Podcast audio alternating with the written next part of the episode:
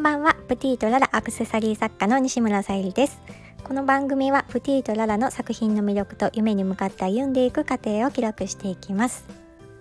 はい、今日はですね何をテーマにして話そうかなと思っていた時にちょっといいテーマが見つかったのでお話ししようかと思います。えーと私ちょっと全然レターに気づいてなかったんですけどもえー、3回ほど同じ方ですねきっと。あのレターもらってましてその内容がですね8月19日にもらってた内容なんです。であなたほど自分のことしか考えてない人知りませんっていうレターが入ってました。そして6日前に恋するハーバリウムあなたいくつですか？バツ2で恋するとか痛いです。すごいですね。で今日はですね作品作りは人生と言われているのに独身こなしの自由な状態で作品作りを本業にされてないのはなぜでしょうか？作品とは関係ないバイク屋で働いてあなたの発信は説得力がないです。ただの趣味ですよね。本業でされている方に失礼だと思います。というレターが 届いていました。えーとこれを聞いていかがでしょうか？多分この、え、レターを送って送った方以外は多分ほぼほぼ同じことを感じるんじゃないかなと思うんですけども。まあそうですね。妬み恨みそねみそして自分の弱さをさらけ出している状態ですね。そしてねあの私の投稿をこんなに嫌いな私のことをよくあの調べ上げているというか、まあ、よく聞いているというか気になる存在なんだなというのを感じますよね。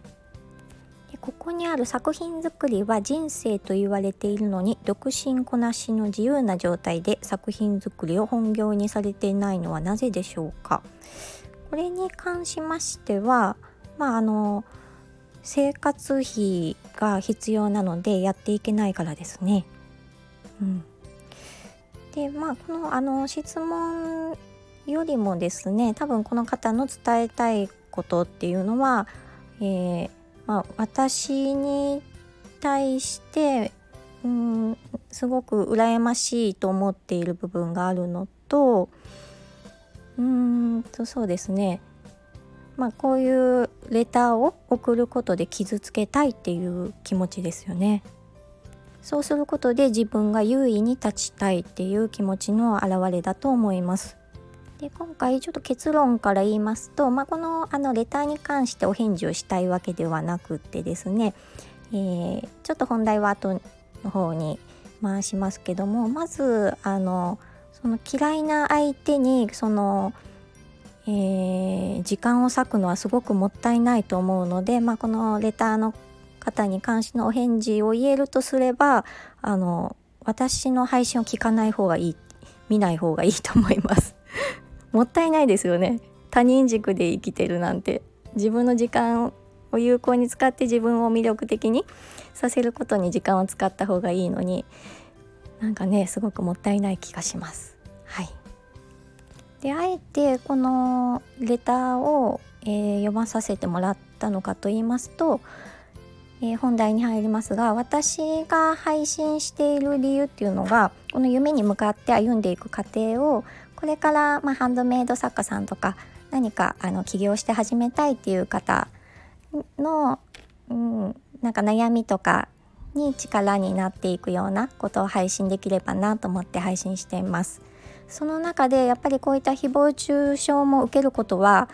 ありますね。あのありがたいことにあの私の周りにも経営者さんとのつながりとかが増えてきましてやはりそういうことも伺ったりします。でもその方たちのマインドとか、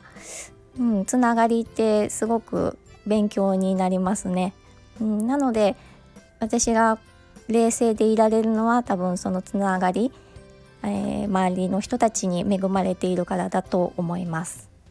本当にそういう経営者さんとか起業家さんたちってもう思考が全然違うくってここの質問にもあったんですけども「バツ2で恋するとか痛いです」って書いてあるんですが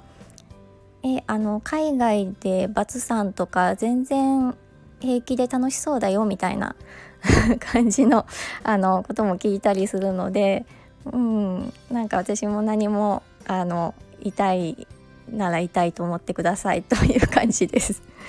特にね発信力のある方とか、まあ、影響力のある方例えばね芸能人とかだと本当にそういう誹謗中傷って多いとは思うんですけどもみんなにねやっぱり全員に世界中の人全員に好かれるっていうのは難しいですので やっぱりどうしても影響力のある人っていうのはそういったのもついて回ることなので、うん、まあそういうことがあるってことはあのそれだけあのその人にとって気になる相手であり魅力的なんじゃないかなって私は思います。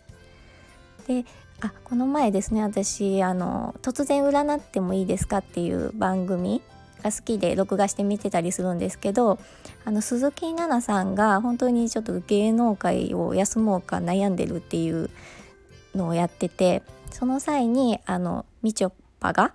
コメンテーターとしても活躍しているし本当にもうすごくて羨ましいって言ってたんです。で私それを見てまああの羨ましいって言えることがもうすごいことなんじゃないかなって思います。そう思えるってことは、まあ、成長できる方だなって思うので、まあ、ちょっと上からみたいな感じで言ってますけども、うん、で素直にねそうやって表現できるあのねなんか私もなんか悔しいっていう気持ちも多分あると思うんですけどもうん、そこを羨ましいっていう形で表現していることによってやっぱり周りのね人も素直な人っていうのは応援したいと思うので、うん、そんな風にね生きていきたいですね。本当に自分軸で生きるっていうのは本当に大事だと思います。はい、今日も聞いてくださりありがとうございました。プティとララさゆりでした。